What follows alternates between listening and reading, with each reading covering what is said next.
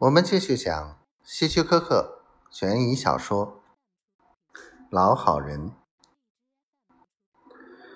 罗伯逊步履缓缓的跟在我身后，我听到他问：“那个可怜的鲍勃怎么样了？”我停住脚步，转过身来说：“没什么，他只是受了点惊吓。”哎，他可真是个老好人呢。罗伯逊不无同情地说：“在我们这一代，他是出了名的好人。他心眼好，总是喜欢帮助别人。”哦，我有点兴趣。那么贝尔特呢？贝尔特和鲍勃可不同。警官先生，按我说，不应该讲死人的坏话。可是他在这一带真的不受欢迎。你可能不知道，贝尔特是个报复心极强的人，爱记仇。谁要是和他有点过节，呃，他一定忘不了。所以我们对他都是敬而远之。我的兴趣更浓了，笑着说：“看来这个世界上是什么人都有啊。”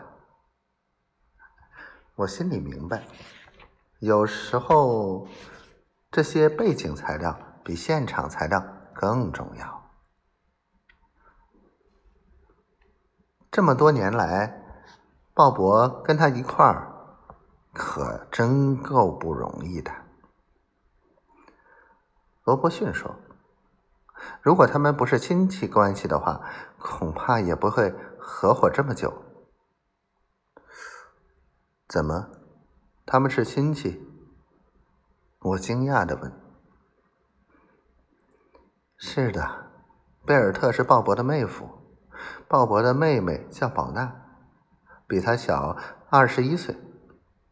在他还是婴儿时，他的父母就过世了。”是鲍勃一手把他拉扯大，他们兄妹的感情很深。